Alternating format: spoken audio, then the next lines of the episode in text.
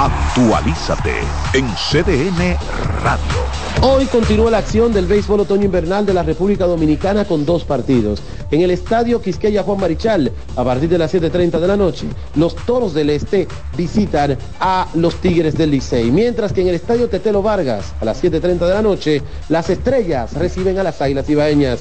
Recuerda seguirnos en nuestras redes sociales, arroba CDN Radio, tanto en X como en Instagram. Deportivas, Manuel Acevedo. Actualízate en CDN Radio. La a tu alcance. La sirena, más de una emoción, presentó. Aviso, nuestros precios siempre bajos en miles de productos están aquí para quedarse. No hay prisa, tómate tu tiempo. Estarán aquí todos los días. Precios bajos todos los días. Resuelto. En La Sirena, más de una emoción. En CDN Radio, la hora 7 de la noche. Bienvenidos a Buenas noches, Buena Suerte, un espacio abierto a conversaciones con las principales figuras de la política dominicana, analizando a profundidad temas de actualidad en su contexto histórico y perspectivas del futuro. Aquí comienza Buenas noches, Buena Suerte con Janessi Espinal. Estamos poniendo en sus manos las llaves de su felicidad y que le abren las puertas de su futuro. El presidente Abinader es el presidente que más ha invertido en el sector vivienda. En ningún gobierno había visto un proyecto como este. Hemos logrado la cifra histórica de 5.000 viviendas nuevas entregadas en lo que va de gestión. Puedo brindarle un hogar digno a mi familia. Como jóvenes, sin la ayuda del gobierno no hubiéramos podido alcanzar esta meta. Gracias al Ministerio de la Vivienda y Edificaciones por ayudarme a tener mi casa propia. El plan Mi Vivienda es una realidad. Felipe y Gaby dan fe del crecimiento de la construcción gracias a Banreservas. Lo mismo dicen Manolo, Conchita y toda la brigada por el apoyo que recibe la pelota. Muchos también son testigos del apoyo al arte y la cultura, y ni hablar de los que se benefician del programa de pignoración de arroz, como don Héctor y su gente. Que les cuente Jessica, que realizó su sueño ecoturístico con la ayuda de Expo Fomenta Pymes Ban Reservas. Los sectores construcción, pymes, deporte, arte, cultura, turismo y agricultura saben que detrás de uno que avanza hay muchos más echando hacia adelante. Ban Reservas, el banco de todos los dominicanos.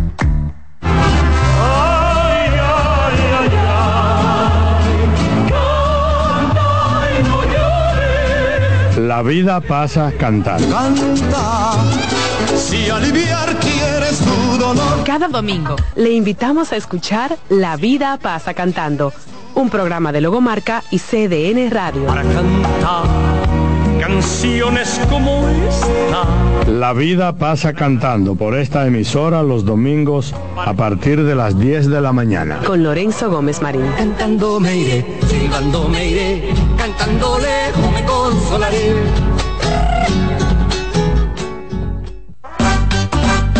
Siento la brisa fresca, estamos en Navidad. Me alegra tu sonrisa, estamos en Navidad. Va la gente contenta, estamos en Navidad. Corazón para celebrar. En CDN Radio. Estamos en Navidad.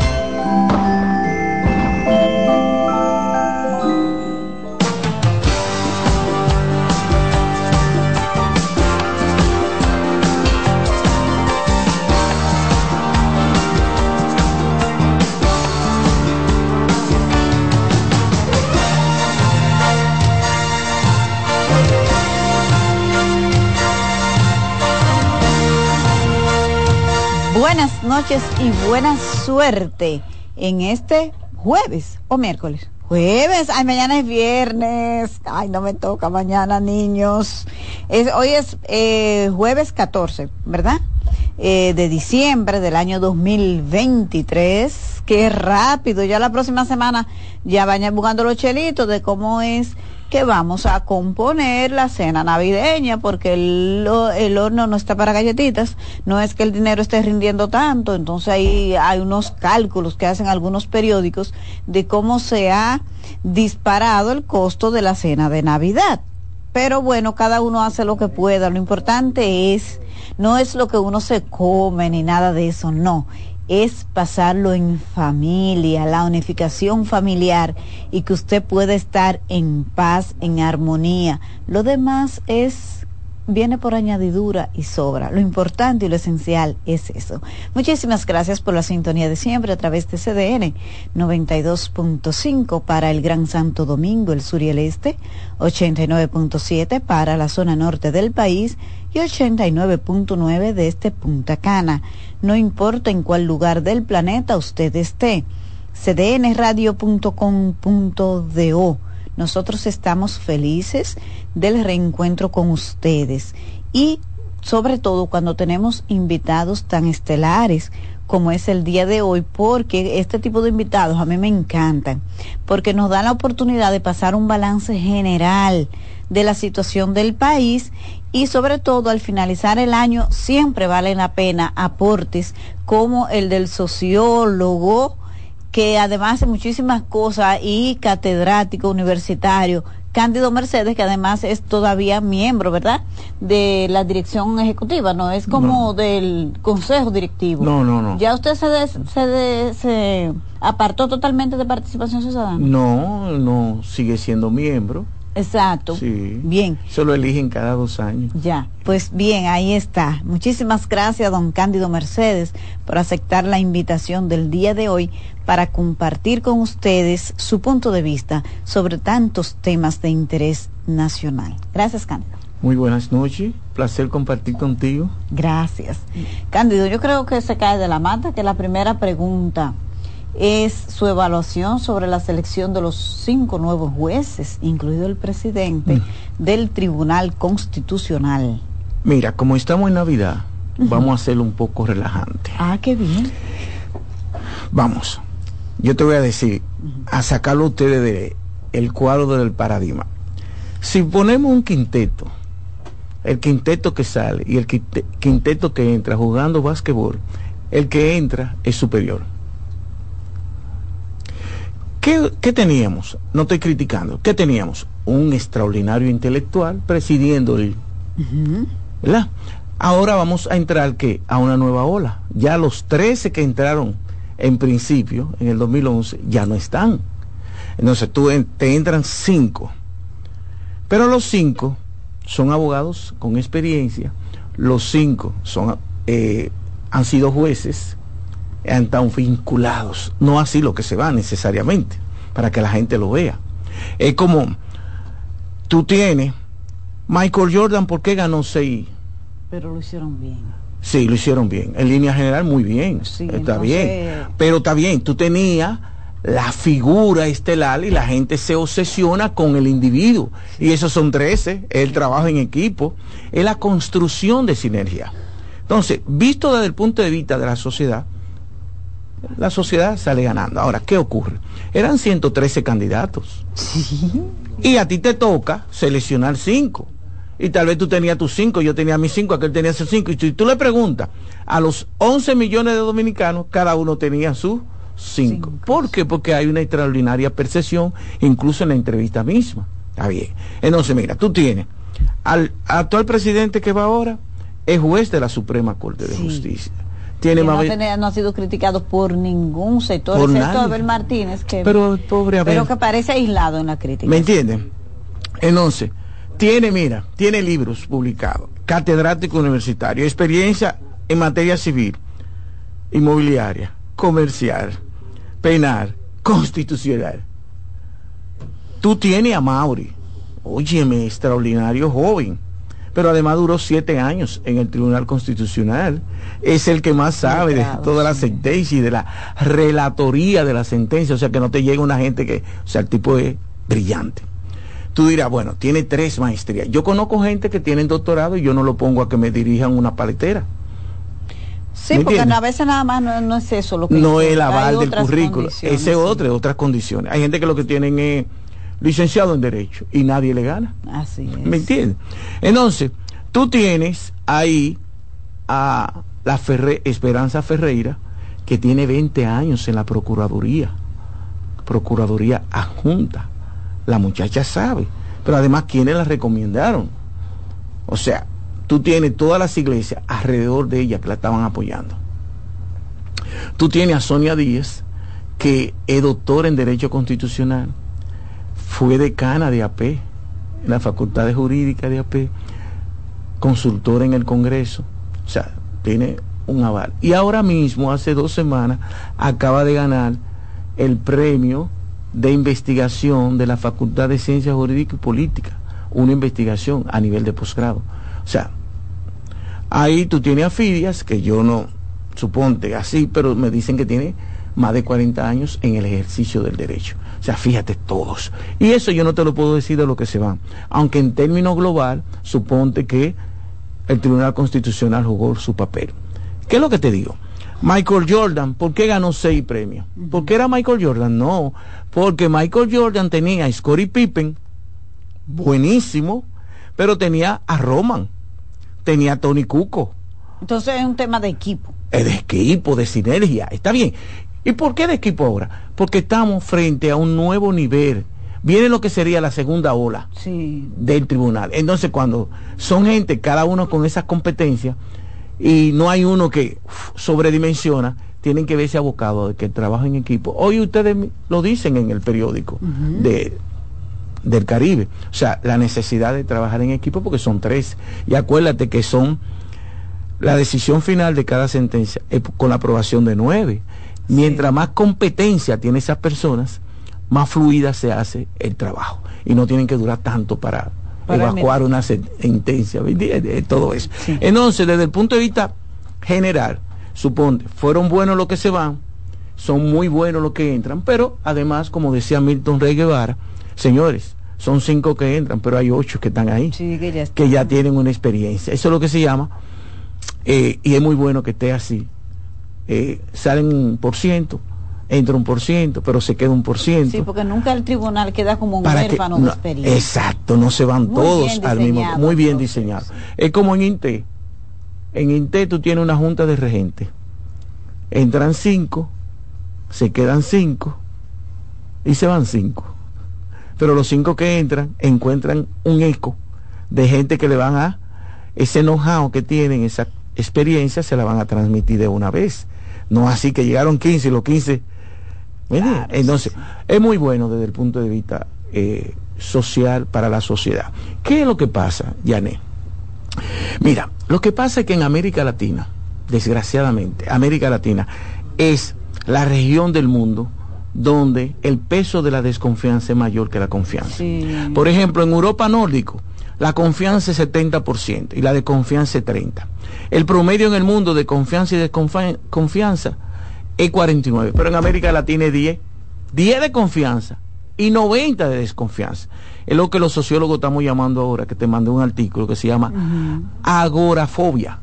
¿Qué es la agorafobia? ¿Qué es eso? La desconfianza en las deliberaciones públicas. Y de entrada tú de una vez dices que no a eso. Entonces, ¿qué ocurre cuando hay una crisis de confianza? Que los proyectos colectivos se dificultan. Por ejemplo, la sociedad dominicana necesita urgente un nuevo contrato social. No podemos seguir así como sociedad. Suponte que nos ha ido bien, como yo le digo a los empresarios y a la clase política. Supóngase, porque tenemos 60 años de estabilidad política y no se ha armado una crisis social. Estando los factores estructurales ahí, pero no se ha armado. Entonces, ¿qué debemos de hacer? Ser proactivo. Necesitamos que venga una crisis para entonces reunirnos y en medio de la crisis. No es lo mismo que tú vayas al médico a chequearte cada cierto tiempo, que que tú tengas que ir urgente al médico porque tú tenías 5 o 10 años que no vas. ¿Ves? Por ejemplo, me decía un excelente periodista hoy que se hizo una endoscopía y todo eso. Los dominicanos no se hacen eso. No. Pero el cáncer del colon no, no deviene de un día para otro. Él se instala en una parte del cuerpo que dura entre 7 a 9 años. Pero cuando él sale de ahí encapsulado, se rompió y no hay médico que te salve. Pero tú tienes oportunidad de que ese pólipo que tú tienes se estirpe. Pero el dominicano casi no va. Mira nosotros. hay prevención. Los dominicanos, los varones. Ustedes sufren más de cáncer que los varones.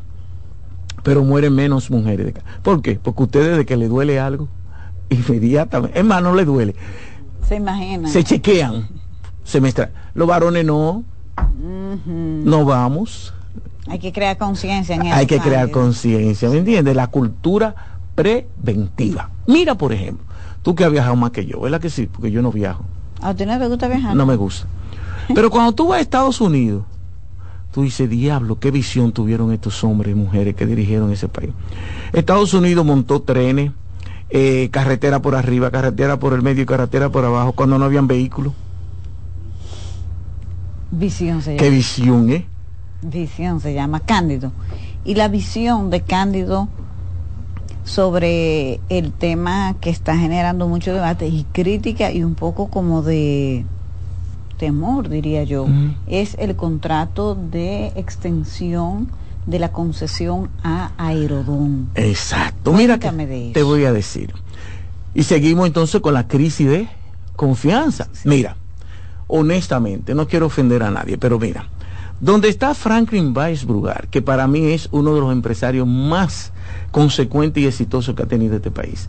El único empresario que yo veo en la librería Cuesta y que cuando viaja fuera del país tú lo ves con libros. El único empresario que tú lo ves escribiendo en los periódicos de este país. ¿Eh? Es Franklin Weisbrugar. Donde esté Franklin Weisbrugar yo meto la cabeza. Te sigo diciendo. ¿Quién es el que más sabe de turismo? Doctor en economía, experto en turismo, de todo. Juan Yadó. Donde Juan Yadó está, yo meto mi cabeza. Tú tienes a Jorge Luis Polanco, un abogado coño de extraordinario. Tú tienes un joven que tiene el perfil para ser en los próximos años presidente de la República. Fernando Enríquez, miembro de el Centro Juan 23. Tú tienes al doctor Pedro Silverio, fue gerente general del Banco Central, vicerrector académico por un tiempo de Ucamaima, doctor en economía, pero bueno. Entonces tú tienes una serie de personas que de entrada a mí me dicen, Cándido, ellos fueron los que canalizaron ese contrato. Ya yo estoy de acuerdo. Hasta sin leerlo. Hasta sin leerlo para que lo sepa. ¿Por qué? Porque esa gente son serias, son honestas, son honradas y no van a tomar decisiones en contra del Estado y la sociedad dominicana. Lo que pasa, Yané, es que estamos en un periodo electoral. Pero ¿y la prisa, Cándido, que ha mostrado el gobierno en aprobar esto? Si faltan siete años, ¿por qué no someter esto a un debate más amplio, a vistas muy públicas, muy bien. a que la gente tenga la oportunidad? Se dice que ellos mismos, el propio ministro de la presidencia dice que ya tenía un año de conversaciones en secreto. o sea, todo eso como que genera suspicacia. No, lo de secreto es normal, a esos niveles. ¿Está bien? Porque son actores privados y actores públicos. Y acuérdate que se contrató a una experta internacional en materia aeroportuaria, una española. Ok. Comenzó en junio. Ellos me dicen que estaban perfilándolo para que se terminara a comienzo de año. Bueno, se terminó ahora. Está bien. Esa parte, suponte. La prisa en el Congreso también te la compro. Mira cómo estoy, tratando de ser lo más objetivo posible. La prisa, porque la prisa? Está bien, ok. Ahora, cuando tú lees el texto y el contenido, yo vi un debate donde estaba Fernando Enríquez y estaba Juan Ariel, que es otro de los jóvenes que a mí me gustaría verlo en los próximos años, ¿eh? compitiendo por acceder al poder. Juan Ariel Jiménez un joven brillante, a mí no me importa si es PLD, si es, que es brillante el tipo. Y eh, un excelente debate, estaba José Horacio, estaba Juan Ariel, estaba Fernando y estaba uno de Fuerza del Pueblo, el que hizo la ley de, de transporte. ¿Te acuerdas? Tobías. Tobías, ok. Juan Ariel decía, pero ¿por qué no rupturar ese contrato, pararlo y hacer una licitación internacional. Pero ¿qué pasa? Que el contrato actual conlleva a una revisión del contrato. Cuando tú cortas un contrato que le quedaban siete años, ahí viene el litigio internacional. Estamos frente a una empresa con 70, en 70 países pero si, si esa empresa Cándido, como dijo el presidente, que fue muy mala, que fue durante 20 años, 30, porque le faltan 7, pero era por 30 años y fue tan mala que esta fue al Estado y todo eso, entonces se le entrega eh, una concesión por 30 años más, grado a grado. Eso está bien. No, es que la ley lo contempla. No, pero eso está bien. ¿Y por qué no, se hace una licitación? Es que, no, porque es, mira qué es lo que pasa. No, no estoy defendiendo, tú tienes que invitarlo a ellos, pero ya yo leí todo. mira qué pasa. lo que digo. Exacto. ese tipo de cosas se hacen en una licitación. No se hace licitación porque el contrato vigente contempla una revisión entre los actores. Además, ¿qué ocurre? Le queda... el gobierno prefiere tomar eso y no la licitación, que es lo más... Es que no va a la licitación, esperar los siete años y que se, y que se desborde cuando hay un análisis que dentro de no no puedo yo me imagino que pueden llamar a licitación un año antes de que se cumpla el contrato para que entre y mientras tanto dónde están las inversiones que se necesitan en esos seis aeropuertos pero tiene que hacerla. No lo han hecho. eso fue además no era Vinci que estaba acuérdate que ahí hay lo que se llama acumulación de capital de parte del sector privado en detrimento del sector público. El contrato del 99, el Estado Dominicano no se ganó un centavo. Y las inversiones que debieron hacer. E inmediatamente esos actores económicos de este país de una vez concesionaron a otra mexicana.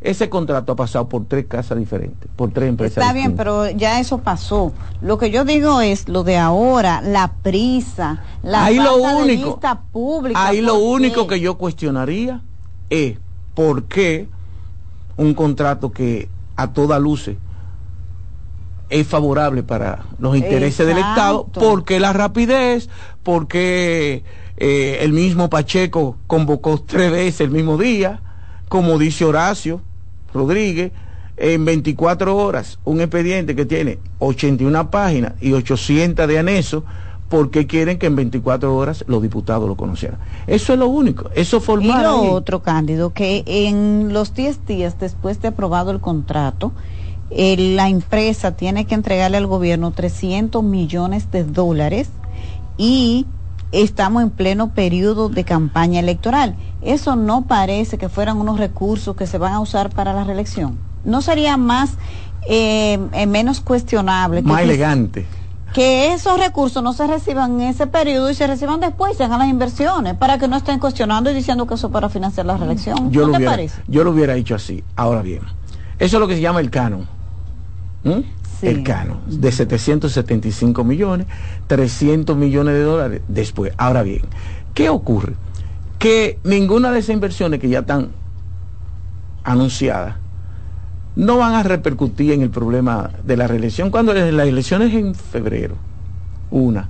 Y la otra los 300 millones el gobierno pues se lo van pero a ganar, es que 300 tiene millones de dólares. Sí, está bien, pero son inversiones públicas. Y esas inversiones en lo que se hace, en las licitaciones de las obras, se, se fueron las elecciones y otra parte será después de las elecciones, seis meses después. Precisamente, entonces se someten a ese tipo de cuestionamiento de manera innecesaria. Sin necesidad, es lo formal, pero después de contenido, yo te dije, de entrada, los actores que estuvieron ahí, que no recibieron un centavo, para que lo sepan, y son serios como el que más, es más, son más serios que todos los actores políticos que hay en este país, esa gente que están ahí. Entonces, la forma vale mucho y eso tú pudieras. ¿Por qué ahora? Yo vi a Fernando Enrique que dijo, no, es que eso tiene año y medio, coincidencia. Ahora, ¿qué, ¿a qué debemos de abogar?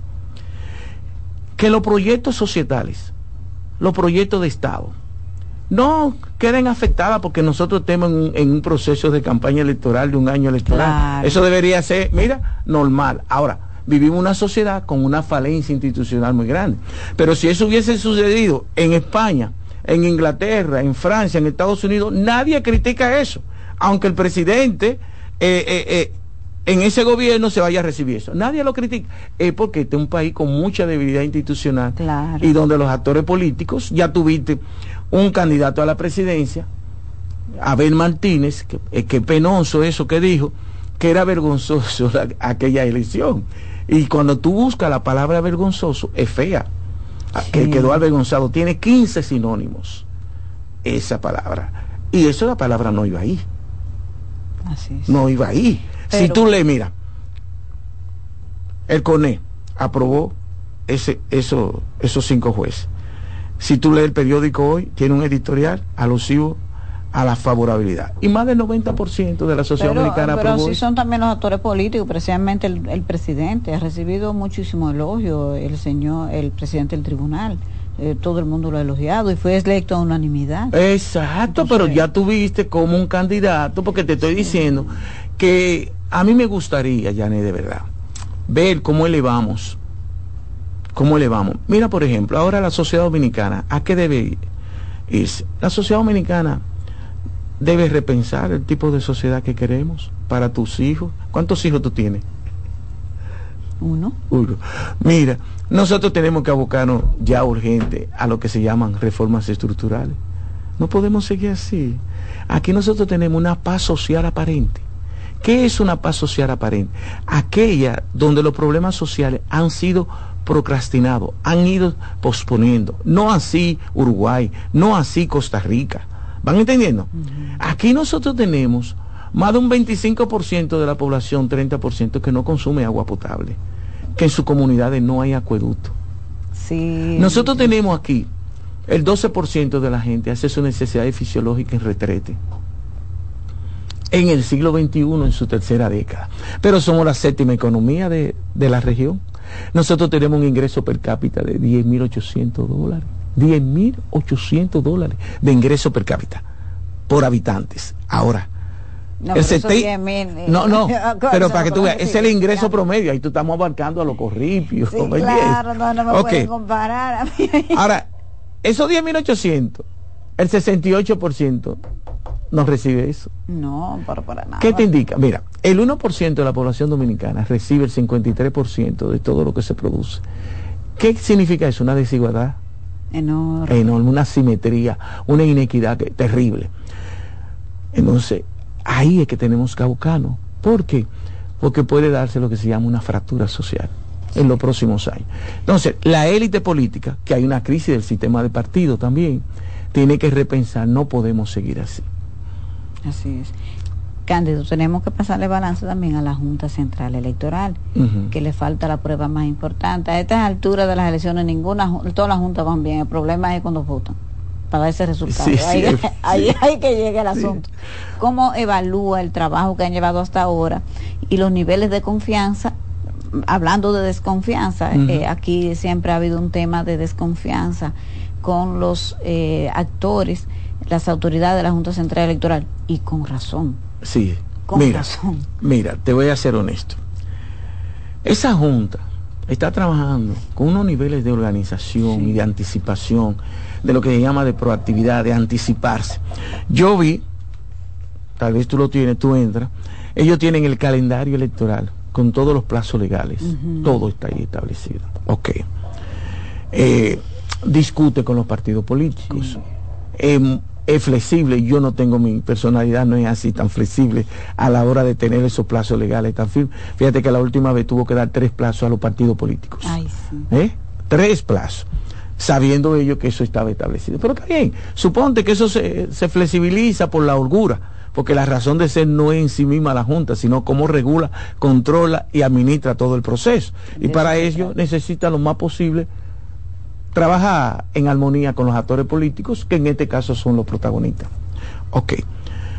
Entonces está trabajando bien. Ahí, si tú quieres, lo que ha habido es, este es el único país, y no es la Junta que tiene la culpa, es los partidos políticos. Mira, la sociedad abogó porque no hiciéramos elecciones, eh, no hiciéramos campaña a los cuatro años, que era lo que pasaba antes. ¿Está bien? Entonces, vino la ley de partidos políticos y lo políticos en el Congreso se inventaron periodo previo a la precampaña, periodo de la pre-campaña y después campaña. Lo que hicieron fue legalizarlo. Ah, no, pero está bien, lo legalizaron. Sí, lo que Exacto. Lo que se Entonces, son casi año y medio que nosotros duramos en ese proceso. El periodo pre previo a la campaña emitieron una programa, la 2821. Eso fue en octubre de, del otro año. Está bien. Y después vino la 222, que es el periodo de la pre-campaña. Pero el periodo de la pre-campaña tiene regulaciones pero los partidos políticos se desbocaron, se desbordaron. Vino la Junta y emitió, que para mí fue un error de ellos, acuérdate aquel comunicado de admonición, que si dentro de los 15 días no quitaban vallas, no, quitaban nada. nada. Entonces, la idea es, como tú tienes un hijo, nunca le diga al hijo, si hace eso, no va a comer el helado de bizcocho, que es el que más te gusta. Si lo hace, castígalo, porque luego no te va a creer. ¿Eh? y va a seguir haciendo porque sabe que mami le va a dar el, helado de bizcocho con dolor de tu alma porque a ti te gusta el helado de bizcocho también. Eh, lo exacto ese día tú con dolor no te lo comes entonces mira lo que ahora yo venía y en medio de esa crisis de transporte yo dije conchole por no decir coño óyeme pero los mismos partidos políticos le expresan a la ciudadanía que no hay importancia, no hay importancia de los 3.814 puestos municipales. Y tú me miras así con esos ojos de que ausculta profundo. Cándido, ¿cómo así? Tú casi no ves a nivel municipal. Sin embargo, no hay elecciones municipales que tenemos ahora. Pero no hay valla de ningún candidato municipal. La capital está llena de vallas de, los tres candidatos. Ajá. Pero llena y de candidatos. Yo no he visto una ni de Carolina ni una de, de, Domingo. De aquel lado casi no voy. Leonel y Luis están por todos los lados y la de Abel. Y la de Abel.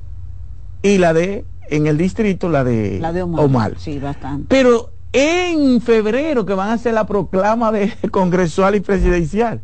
Pero ellos han desbordado y por lo tanto si mañana yo soy candidato, si ya yo soy candidato municipal no voy a tener donde poner las vallas porque ya están cubiertos todos los espacios. Pero los partidos políticos se encargan de eso porque deberían de ser Leonel, eh, Abel y Abinader decir, espérate, nosotros las vallas del local de nosotros vamos a quitarla porque ahora va lo de Carolina, ahora va lo de esto, lo de los regidores, ahora va de esto, y después nosotros ponemos la de nosotros que en febrero. Pero entonces, oye, en República Dominicana, oficialmente, entre comillas, es 10 meses y 15 días. En América Latina, el periodo de campaña, en algunos países 60 días, en otros 75, en otros 90 y en otros máximo 120 días, con países que tienen 200 millones de habitantes, 136 millones de habitantes, 41 millones de habitantes y 56 millones de habitantes. Con países como Argentina, que tuvo 35 millones de electores en estos días, y 41 millones de habitantes, y 3 millones de kilómetros cuadrados. República Dominicana es una provincia, un municipio de Argentina. Sí. ¿Ve? Y no pasa nada de eso. es más, el Ministerio de Interior que decide administra las elecciones. No es una junta tan costosa, todos los años más caro, todo esto, y nos envuelven. Se desarrolla lo que yo llamo la economía electoral. Fíjate. Entonces, ¿por qué la política es la más costosa en República Dominicana que todos los países de la región o del mundo? Ya yo hice la tarea. Ay, Dios mío, la más cara del mundo. Sí, para que lo sepa. ¿Cuántos millones gastó Lula de Silva cuando ganó? 20 millones de dólares. Pero eso, es un mundo. Brasil es un mundo. Brasil tiene 220 millones de habitantes y votaron 150. 20 milloncitos. Aquí te gastan 20 milloncitos en menos de un mes. Aquí los partidos políticos. aquí la política es a base de dinero. Es costosa. Y entonces los partidos políticos, ¿qué hicieron, Yané? Todos. Aquí nadie se mueve, como dijo Danilo Medina, si no hay cuarto. ¿Dónde está lo mío? Tú lo ves en los barrios, en la esquina esperando. ¿Esperando qué? El ron, los varones, esperando el pollo, los 500 y los mil pesos para montarse en la guagua. O sea, ya no es por proyecto ideológico, no es por proyecto de propuesta, sino quién da más. Incluso el día de las elecciones, a mí que me ha tocado ser observador, tú ves los tigres en los barrios. Yo no he votado. Y tú viste, hubo una vez un ciudadano, entre comillas, ¿verdad? Que sacó 26 cédulas. y ahí fue que la Junta decidió limitar. limitar y cobrarte después de la primera cédula. Sí, porque es terrible, pero en sentido general el trabajo de la Junta va maravilloso. Pero aquí te voy a ser honesto también. A pesar de que hay una crisis del sistema de partido, sin embargo aquí no tenemos esa incertidumbre, esa zozobra. No. No, ¿por qué? Porque o gana Abinader, o gana Lionel, o gana Abel.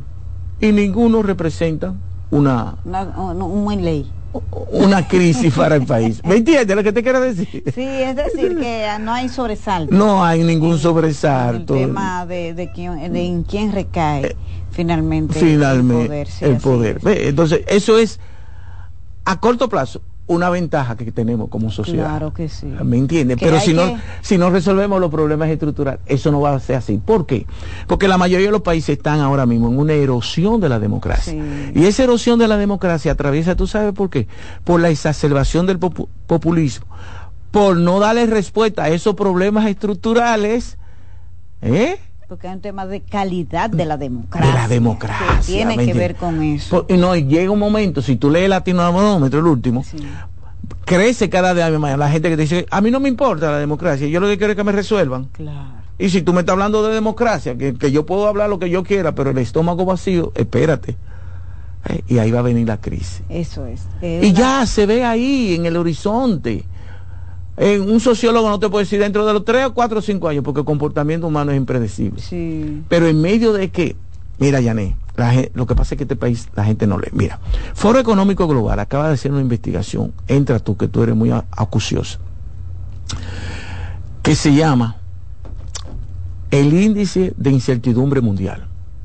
Nunca habíamos asistido a una incertidumbre tan cruel como ahora en los últimos 60 años. Y el mundo está, según Foro Económico Global, en lo que ellos llaman una policrisis. O sea, tú no tienes crisis financiera nada más ahora, crisis económica mundial, que la hay. Fíjate que Europa va a decrecer. La locomotora de Europa, que es Alemania, tiene una recesión ya de hace dos años. ¿Va entendiendo? Estados Unidos no va a crecer, no va a llegar a dos. América Latina va a llegar a 1.6. Incluida República Dominicana, que ha tenido un crecimiento muy por debajo de lo proyectado. Exacto, pero cuando tú dices, bueno, comparado con el mundo, son 2.5, que cae bien. Ve, pero es la policrisis. A esa policrisis económica financiera mundial, tú le tienes que añadir la crisis geopolítica la crisis de la guerra y lo del cambio climático, que entiendan que eso es verdad. Y si no asumimos eso con seriedad, sobre todo los países como el nuestro, ni el diablo no va a querer Yané en los próximos años. Así es, Cándido, las posturas políticas, ¿cómo puede evaluarse ya al final del año, el año preelectoral, el año electoral viene ahí? ¿Cómo se ve el panorama? Ya se definió, ya se sabe quién se pondrá la banda. Mira, eh, vamos a ser honestos.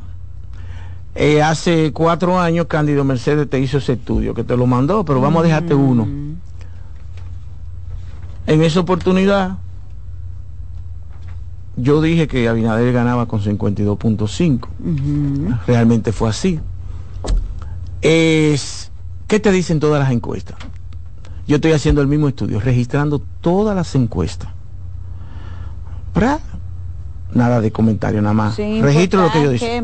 Que, ¿Cuál sea la que lo.? No, todas, porque para visibilizarla. Entonces, cuando llegue mayo, ¡pra! Tú comparas los resultados que dio la Junta con lo que ellos dijeron. Y ahí tú ves que hay empresas, firmas encuestadoras que no son firmas, son mercenarias, mercenarias, son gente que ponen, ponen ahí lo que le, el que le paga. Mm. No es que no tienen competencia técnica, es la ética y yo le digo a la gente, señores, todo el dinero no se gana, uno se va a morir como quiera. Entonces es lo lindo que la gente te respete por tu seriedad, por tu honestidad, por tu honradez, independientemente de dónde tú estés ubicado. Entonces, mira, a Jorge Subero Isa, Ramón Núñez le preguntó en un programa recientemente, si las elecciones fueran hoy, ¿qué usted cree que va a ganar? Bueno, él dijo, bueno, todo apunta que Abinader va a ganar en la primera vuelta. Hoy a mí me llegó ya la RCC Media se llama RD Elige. 52.8 Abinader, Lionel 28.7 y Abel 16.9. Pero la otra semana, sí latinoamericana, que no falló, míralo ahí, dijo que Abinader 54, Lionel 28 y Abel 16. Entonces, si Abinader llegaba ahora a diciembre con más de 45, 48, Cándido Mercedes como sociólogo te dice que no hay duda de que va a ganar. Tiene que ser que haya un cataclismo económico, social, una hecatombe mundial, que no suceda eso. Pero todo indica, porque... A pesar de Cándido de, de este año ha sido económicamente mal. Terrible, está bien. Pero ¿qué ocurre? Que cuando tú miras la tasa de favorabilidad de Abinader, todo ese proceso no le ha tocado la imagen. La gente ha diferenciado el presidente de la República y los desafíos que hemos tenido como sociedad. Porque la gente ha entendido también, porque uno no puede perder el contexto. Míralo ahí. Tú tuviste COVID como país, tú tuviste guerra de Rusia a Ucrania como país, tú tuviste fiebre porcina en el 2021 como país, tú tuviste a ERSA, un disturbio atmosférico, y tuviste a Fiona, tú tuviste el 4 de noviembre, y el 18 de noviembre. Y ahora el 18 de noviembre. Y todos esos son factores que perjudican a esa sociedad. Sin embargo, la gente te está, lo que te está diciendo que te delimitan la figura del presidente como que él no es el culpable de, todas esas cosas que es la sociedad dominicana. Si la oposición se quiere aprovechar, yo lo que te estoy diciendo es el contexto. Sí, pero y entonces, cuando tú lees la encuesta, ¿qué te dicen las encuestas? Eh, ¿Usted económicamente? No, estoy mal pero cuando dice, ¿cómo tuvo el presidente? Ah, 68% bien. Entonces la gente... Entonces a veces tú dices, a veces la gente te dice, pero ven acá, es que el dominicano está bipolar. Sí, porque tú le dices, estamos mal, pero, estamos bien. Pero estamos bien. Entonces mira qué es lo que pasa. El, el presidente, ya sea por sinceridad, ya sea por lo que sea un marketing político, ha caído bien en la sociedad dominicana. Yo te puedo decir que yo hice un estudio. Mira, te estoy dando esa primicia. Ah, pero vamos adelante. Es el 99% de las personas que votó en el 2020 por Abinader va a votar otra vez. Pero no te está diciendo. Yo vi otro estudio que decía que el 25% de los que votaron por Abinader no votarían en el. Me imagino que el suyo es mucho más creíble pero vi un estudio y me sorprendió, porque no parece que el presidente tenga ese, haya perdido popularidad, ha ganado popularidad. Eh, no es tanto que haya ganado, ha ganado un poco. Ahora, ¿por qué Abinader también va a ganar? La alianza más grande que se había dado en República Dominicana con los partidos políticos lo hizo Danilo Medina Sánchez en el 2016. 15 partidos. ¿Y tú sabes cuánto lleva Abinader ahora? 21. Ahora mira la regla de tres hazte una regla de tres. Abinader sacó 44 como, como PRD, PRM, Abinader 44. Siete partidos le dieron 8.7 en el 2020. Siete, ¿cuánto le van a dar? Ahora pon, si siete partidos le dieron 8, 21, ¿cuánto le van a dar? 20 eh, y pico. Ah, suponte que no es así la proyección, pero, tú pones entre un 15 mínimo a un 22. O sea, y por donde quiera. Ahora, ¿quiere que te diga los factores fácticos? Los gringos no te dicen yo estoy con Yané.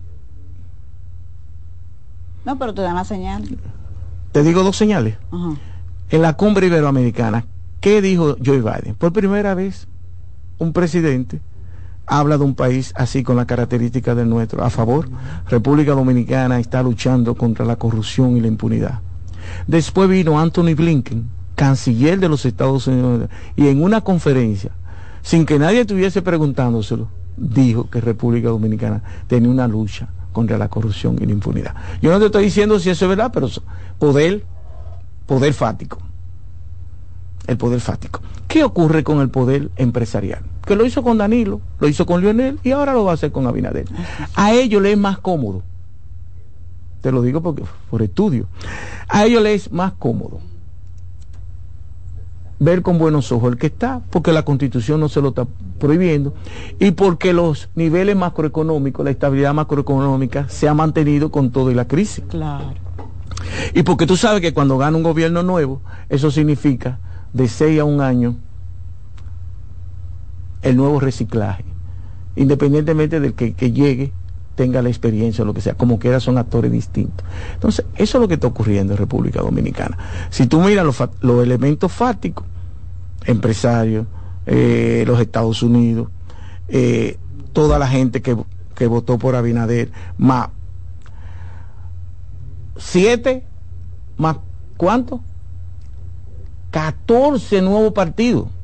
Tú dirás, no, pero son partiditos. Sí. Pero fueron eso lo mismo que Eso fue que eso, eh, esos siete le dieron ocho.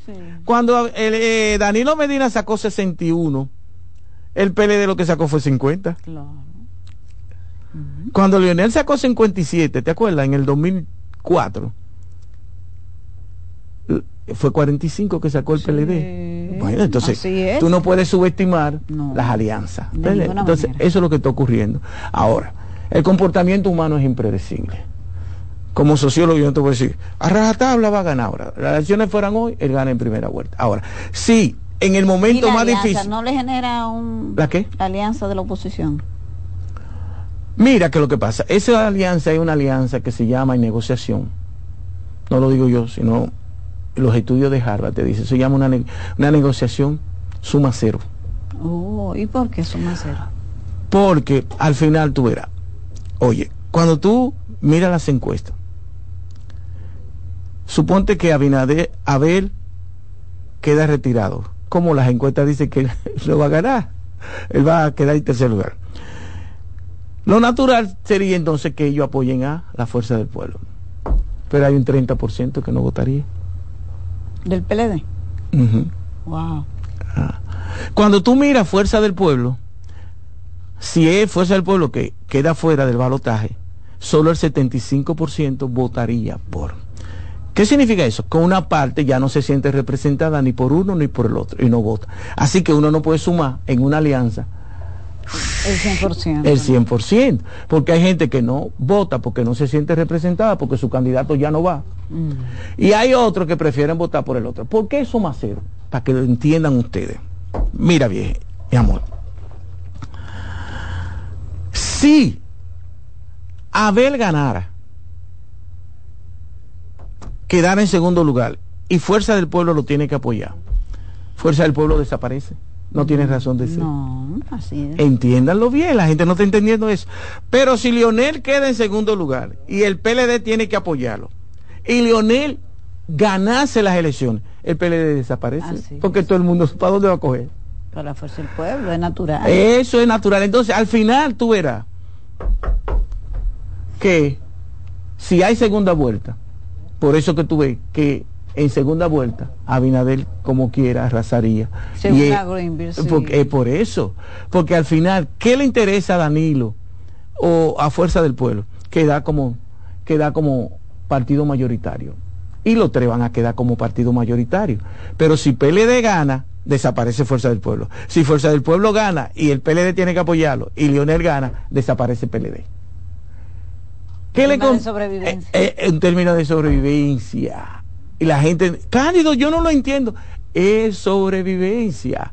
Pero además, en términos de mediano plazo, el PLD, como es más marca partidaria y tiene más personas con condiciones para renovar todos esos viejos que están ahí, ya para el 2028 le es más fácil el PLD, porque ya el, el problema de la corrupción contra PLD ya no será eh, tan fuerte. No tendrá ese lastre que tiene eh, ahora, va a ir reinventando su marca, se va a ir limpiando.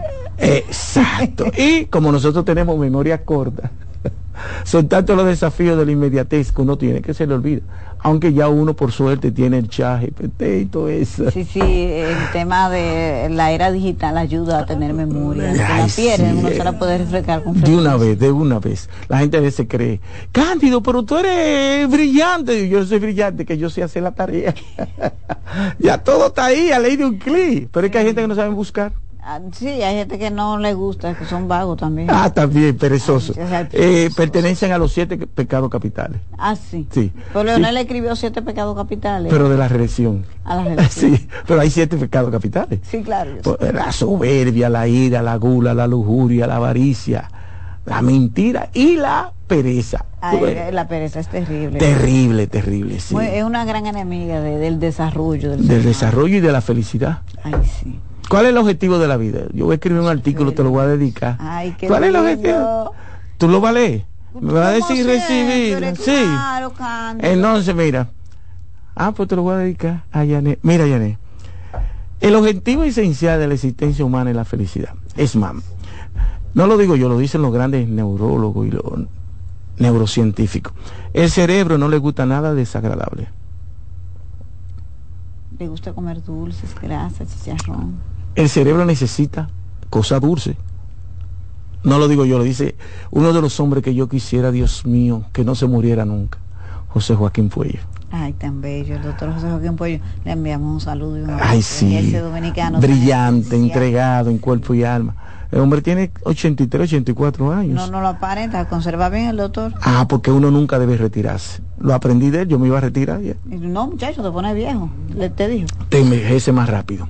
Pero cuando tú tienes una cosa que hacer y esto, y tú sigues salvando vidas como él, y una cosa por allí, y una entrevista por allí, uno se sentirte útil.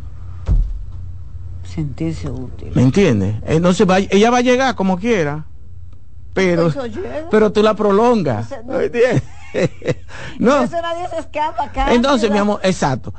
Pero gente como él eh, nunca mueren. No por esa dedicación. Oye, eh, tiene 60 años dedicado. Pero ese señor lee tres horas diario. Ese señor yo lo vi asombrado.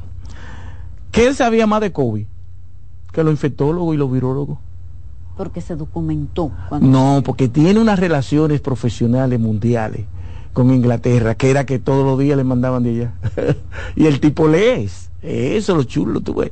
Y un hombre dedicado, honesto, índico. Pero así son la mayoría de los dominicanos. Ay, sí. Sí, mira dos aquí. O tres malos. sí, dos o tres malos. Entonces, hacen mucha bulla. Hacen más bulla, son más atrevidos, más osados. sí, porque el Mira, por ejemplo, mira, por ejemplo, eso que hizo Bauta, eso no se hace. No. Entonces se hizo bulla, Bauta se fue con una cara de burdó Caballero, tú lo que me estás diciendo a mí que tú no tienes la suficiente inteligencia emocional del control emocional. Eso del consejo, bueno. ¿Me entiendes? Es eso, tú no tienes control emocional. Definitivamente. Ay, Cándido, muchísimas gracias. Siempre. mira qué lindo terminamos hablando de la vida, de la felicidad, de los siete pecados capitales. Es así, es, esos son los invitados. Nosotros necesitamos aquí, chicos, que ustedes dicen. Y sobre todo, sobre todo ahora en diciembre, no hablen de cosas de política. Vamos a hablar, habla de. Hablemos de la vida. De la vida, de, la de las cosas buenas. Mire, camarada, Beltré lleva 100%. Ay, las águilas van a perder. Adrián Beltré 100% lleva. Será el quinto dominicano y yo creo que va a ser con más de 95%. Que va para el Salón de la Fama. Qué bien. Nosotros, el que más ha logrado es Pedro, que fue 91. Sí. Este va a sacar casi. Yo, ah, Albert, va también? No, pero dentro de cuatro años, porque cada cinco años. Ahora le toca a Adrián. Nosotros deberíamos tener ocho, por eso es que uno no puede hacer la cosa incorrecta. Nosotros deberíamos tener a Manny Ramírez, Ale Rodríguez. y Sammy Sosa. Sammy Sosa. O sea, nosotros deberíamos tener casi ya 10 dominicanos ahí, pero la cosa incorrecta. Eh, Mira ese Fernando Tatis. Dígame usted, ¿qué pelotero tiene las cinco herramientas ahora mismo como Fernando Tatis? Ninguno, nadie, mi amor. Ese hombre es el diablo en caballo. Pues Muchísimas gracias, Carlos Mercedes. Nosotros nos encontramos de nuevo mañana en Buenas noches, buena suerte. Pásenla bien.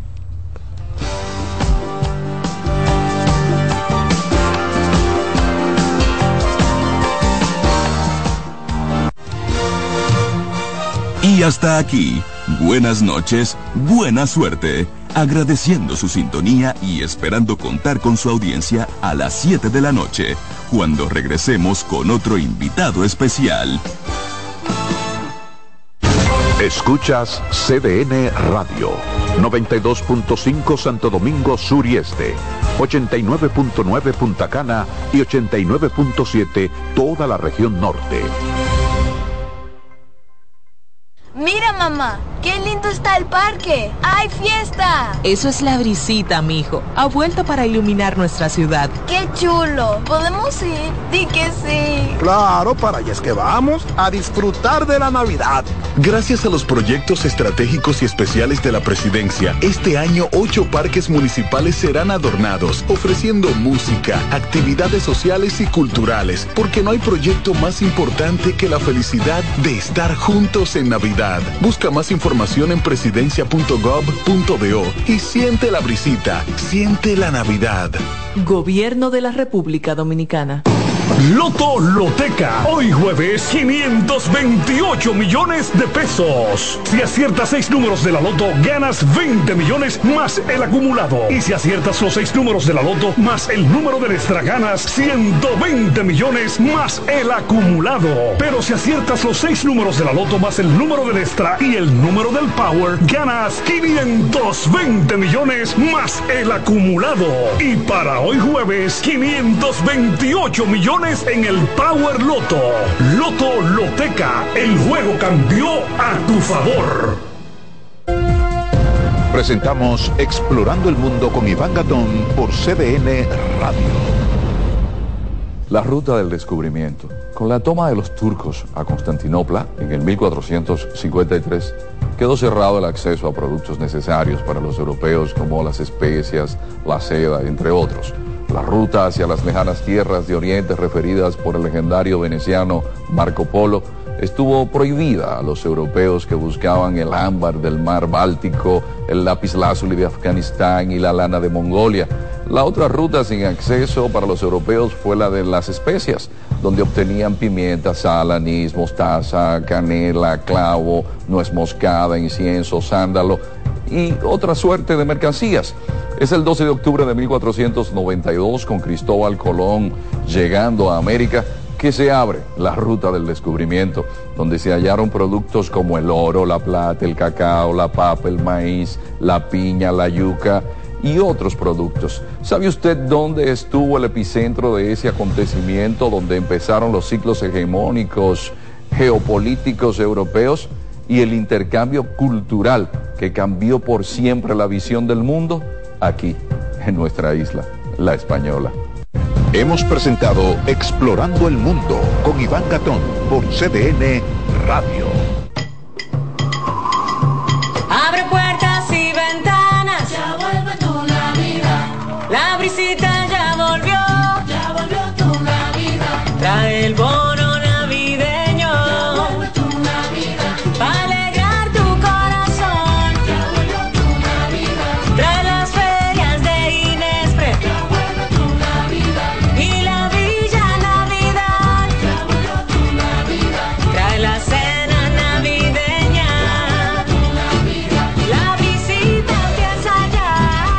bono navideño para dos millones y medio de familias. Comedores económicos, ferias de Inespre. Parques municipales con música, cultura y mucho más. Para que compartas la visita con tu familia. ¡Vuelve a la visita! Gobierno de la República Dominicana.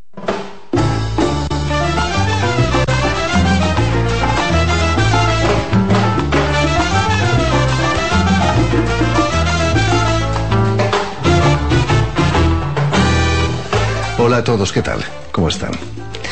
¿A quién no le ha tentado alguna vez, eh, sobre todo cuando alcanzamos una cierta edad, el ponerse a escribir una autobiografía? Si muchos famosos lo han hecho, ¿por qué no nosotros, aunque nuestras vidas hayan sido menos apasionantes que las suyas? Pero hay que tener mucho cuidado, porque puestas en un libro, las palabras no se las lleva el viento. Y pueden ser utilizadas eh, para hacer reír al público, como lo hace nuestro invitado de hoy, el actor argentino Sebastián Galeota, en el espectáculo Cabaret Biodegradable. Bonsoir. Je suis Nadine de Rothschild. Julio Iglesias. Elodie. Inabila. Dans la folie du moment, j'ai ramassé un couteau. Si j'avais vu traîner une louche, j'aurais ramassé la louche. Je suis Céla, je suis un barrière. J'arrive à flotter dans l'air. J'étais devenu globetrotter, affirmant ici et là, par le miracle de mes œuvres, la survivance de la francophonie.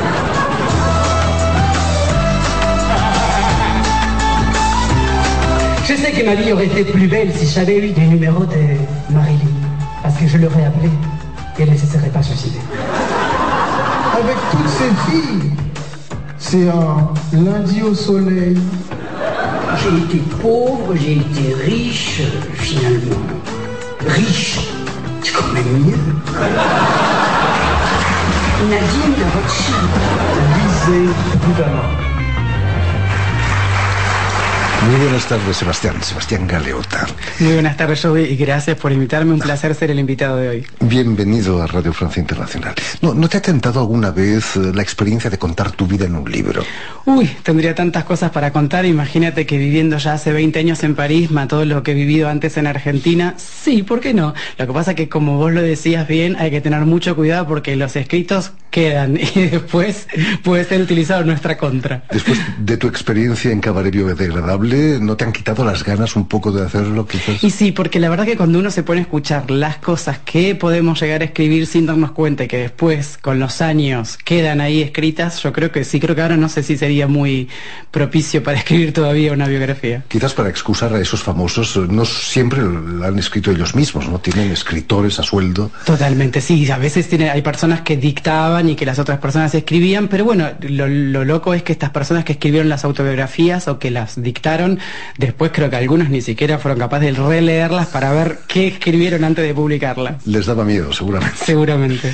Permíteme, Sebastián, que recuerde a nuestros oyentes que has nacido en Buenos Aires en 1977 y aunque no quieras escribir eh, tu autobiografía todavía, me gustaría que nos hablases de tus inicios en el teatro. Empiezas como, como acróbata, ¿no? Empiezo como acróbata trabajando en un circo cuando era muy chico. Eh, había empezado a trabajar eh, con la danza, con la acrobacia y de ahí empecé a estudiar en una escuela de comedia musical, en la escuela de Julio Boca, donde tuve la suerte de encontrar directores que eran profesores en la escuela. Teníamos muy buenos profesores en la escuela que trabajaban ya en el medio de la comedia musical.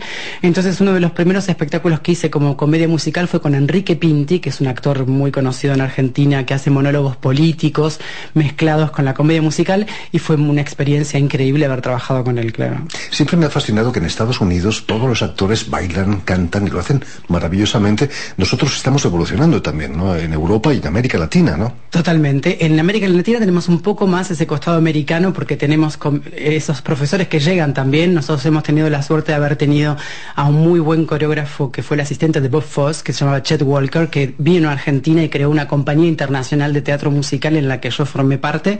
Y eso fue muy interesante porque aprendíamos diferentes técnicas de danza, como también la, técnica de Bob Foss, y también eh, conocíamos diferentes universos del medio de la comedia musical. Quizás uno de tus eh, más recientes espectáculos espectáculos, Cabaret Berlín, está inspirado en el cabaret de, Bob Foss, ¿no? totalmente, totalmente. Está eh, ambientado en esa época y también eh, tiene un poco ese costado eh, cabaret desde años 30 que, es, que está en la película, ¿no? Que se utiliza muchísimo todo ese, visual, esa música, ¿no? La música muy importante. Y obviamente haber hecho este, este cabaret berlinois con Marisa Berenson, que es también una persona que había trabajado en la película Cabaret. Increíble, ¿no? Increíble. Entonces fue una muy buena experiencia también. Eh, después de haber trabajado en, Buenos Aires en varias compañías, llegas a Francia en 2005 y vas a entrar en la compañía de Disney donde están haciendo la leyenda del Rey León. ¿Cómo, cómo fue esa experiencia? es un sueño para todo niño llegar a Disneylandia, ¿no? Sí, sobre todo para nosotros que venimos de Argentina, que no tenemos un Disney en Argentina, entonces hay que ir a Orlando o venirse a Europa. Y la verdad que fue Sí, una muy linda experiencia. Eh, porque bueno, es un mundo, ¿eh? Disneyland es como, su nombre lo dice, es realmente un mundo y hay espectáculos muy, muy lindos, con gente muy, muy talentosa y haber trabajado y haber pasado por ahí es una escuela, es una escuela porque uno hace cinco funciones por día, es muy físico, es un trabajo bastante que, eh, que demanda mucha energía y la verdad que haberlo hecho a esa edad creo que hoy no lo podría hacer, pero a los 25 años, a los 20, 25 años trabajar en Disneyland es una muy buena experiencia también. ¿Cómo te sentiste en París viniendo de Buenos Aires? Eh, ¿El idioma no era un... Sí, el idioma fue algo complicado, por eso yo empecé con todo lo que tenía que ver con la acrobacia, con la danza y después de a poco me puse a cantar porque yo también cantaba, entonces empezar a cantar en francés fue un poquito más difícil y llevó un poquito más de tiempo y lo de actuar en francés para perder un poco el acento tuve que trabajar con fonoaudiólogas para poder encontrar esos sonidos que no tenemos nosotros en la lengua española. Y la experiencia de, Francia a mí me abrió las puertas, la verdad que no me puedo quejar porque siempre tuve mucho reconocimiento por mi trabajo, eh, he pasado por diferentes directores, productores y he encontrado eh, gente maravillosa. Hablando de gente maravillosa, has trabajado con Jorge Labelli, que nos dejó hace no, mucho, en La Viuda Alegre, una ópera en, la ópera de París. En la ópera de París. Eh, y también habías hecho unos cuentos de Hoffman, pero en los castillos de. En los castillos de Francia. En ese, justamente en ese espectáculo de los cuentos de Hoffman, tuve la posibilidad de conocer a Julie Depardieu y a Stéphane Drouet, que eh, eran los directores de la obra, con el cual después me asocié y monté todos los espectáculos que hice en los años que siguieron, como Evita, Renata y otros espectáculos que, y Berlín Cabaret, que también es una autoría de Stefan Druet. Y lo que es muy divertido es que las casualidades de la vida hacen que hoy yo estoy haciendo el cabaret biodegradable en el Teatro Tristan Bernard y Julie Depardieu y Stefan Drouet están haciendo en el mismo teatro, una hora antes que yo, porque ellos actúan a las 19 y nosotros a las 21, un espectáculo también que se llama Bunker, que habla de... Encontramos 15 años más tarde compartiendo el camarino en el, mismo teatro. Con Stefan Drouet, Evita fue tu, consagración aquí en Francia, ¿no? Totalmente, Evita me ha dado... En